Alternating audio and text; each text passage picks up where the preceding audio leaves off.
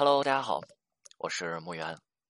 有粉丝提问说：“老师，我和我男朋友刚在一起的时候，感觉特别合适，两个人，两个人在一起特别开心。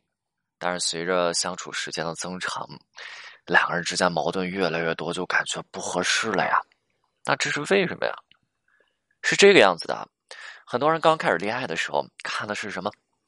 大家会着眼于什么点？闪光点。”而且会放大对方的闪光点，这个叫做什么？正向验证啊！同时，因为我们自身多巴胺的分泌，加上正向验证，也就是刚开始两个人相处的过程当中，你看到对方某个点他做的好，比如说女生跟男生一起吃饭，男生帮你把椅子拉开了，你看到他这个点做的好，那是不是你会去联想其他的点，他做的也会很好？他这个人真绅士，他应该会做得好吧？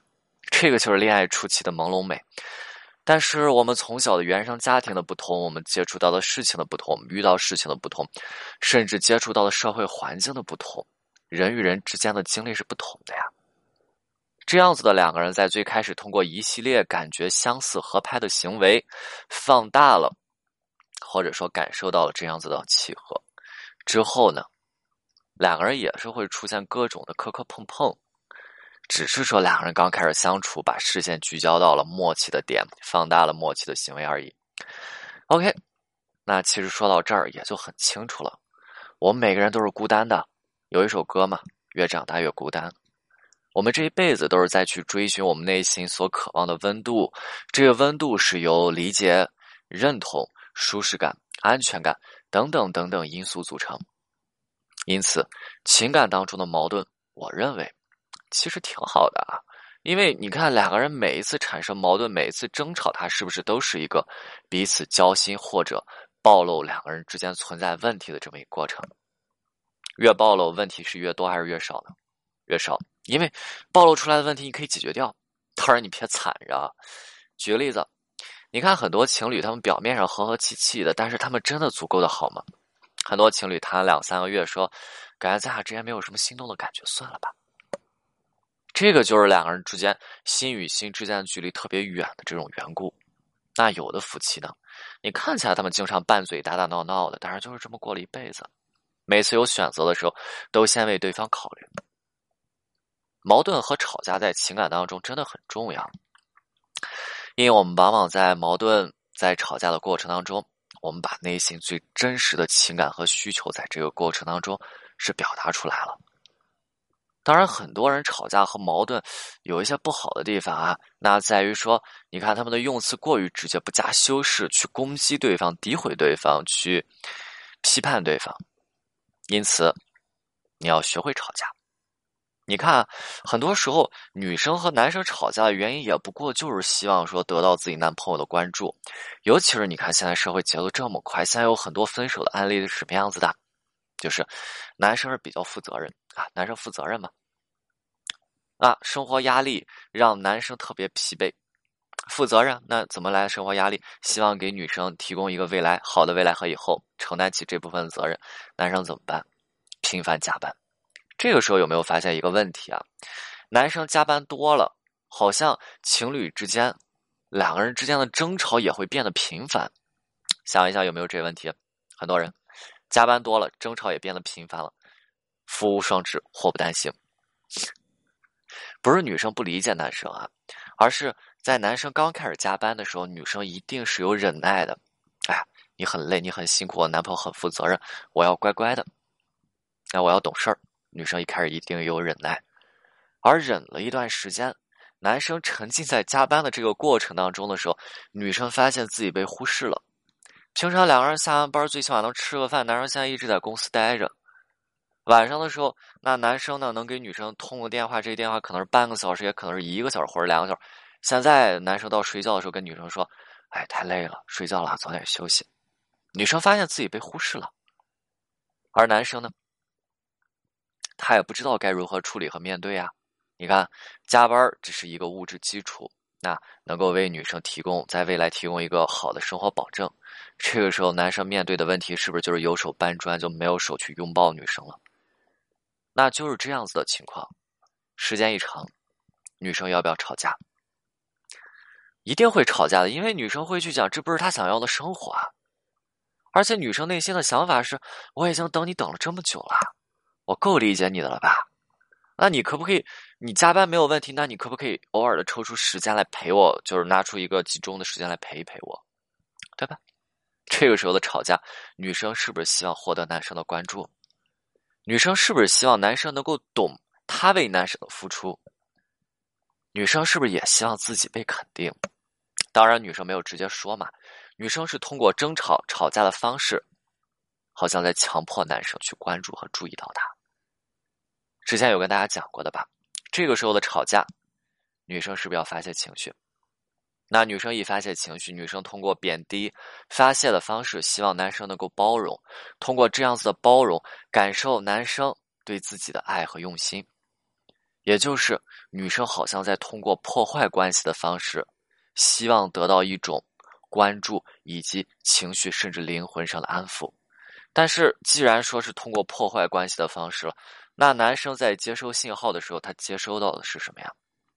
是女生对他的否定，你对我不够用心，你不好，你不关注，你这儿这儿这儿不行，你哪哪哪不好。这个时候，那很多人是直线性思维啊。直线性思维就是我既然这么差，我在你眼里这么差，那我跟你接下来继续去谈这份恋爱的意义在哪儿呢？我这么糟糕，你会爱一个这么糟糕的人吗？大家见过吵架的时候那种，就是要揪着一个点的好坏去跟你倔强的人吗？我就是要跟你去倔强，就是这个好坏非常重要，你不能这么想我。见我这样子的人吗？他们就是这样子的思维，他们会去想：我原来在你眼里这么糟糕，那还有必要在一起吗？对吧？那这个时候的分手、离婚的情况会不会脱口而出？我们挽回的意义是什么呀？是为了解决两人之间的情感问题，让吵架的结果不再是以分手为结果，而是一次真正交心的过程。清楚了吗？还记得我跟大家讲过挽回的三个目的吗？第一个目的，挽回我们就是为了挽回这个人，无论想要去弥补曾经做错的事情，还是遗憾，这是第一个目的。第二个目的，调整我们自己的状态，这是第二目的啊。那第三个目的。学会处理这一类的问题，挽回的目的解决问题、解决矛盾，清楚了吗？挽回的目的是为了解决两个人之间的矛盾。那矛盾是不是在分手的时候，在出现情感问题的时候，它都会暴露出来呢？那解决问题，我们在挽回当中常用的两个内容、两个部分，一个叫做破冰自我描述，一个叫做合理化。破冰自我描述以及合理化都是用来解决两个人之间矛盾和情感问题的。今天我们主要来讲一下破冰自我描述。还记得我上一节音频当中我讲过什么内容？我讲的是面对情感问题分手的时候，你为什么会生气？人为什么会生气啊？生气往往源于理解不了对方，你理解不了对方的情绪状态，你理解不了说对方为什么会攻击你。你理解不了对方所要表达的含义，你在纠结对方的用词遣句，甚至说你对对方直接形成了误解。我举个例子啊，叫我拿我自己吧。我之前我给大家录音频啊，经常性的我录音频的时候，可能说有时候比较早，有时候比较晚。比较晚的时候，我们家的狗狗就把头放我腿上了，一会儿把头放我腿上，哼唧一下，那它一哼唧，我这音频就得重新录呀。那一会儿可能说拿绳子蹭一蹭我的腿，一会儿就趴我脚上，然后我就说了，我就说我说那你自己玩一会儿，或者我我起身给他一个好吃的。但是如果他还来一遍一遍的，我会不会生气？我不会生气，看我在忙呢。他频繁来找我，其实他频繁来找我有几个原因啊。一般可能比较晚的时候，到了他出去活动的时间，我没注意，或者他憋的有点厉害，他他不想在家要呃比较干净嘛。他就急过来找我说：“哎，你出去，我我要出去上厕所。”狗狗，那如果我不理解的时候，或者说我拿着自己的理解的时候，是不是很容易跟对方生气？明白了吗？挽回的时候解决问题，你先得理解对方跟你吵架时候的原因，以及对方所表达的含义。啊，这个清楚。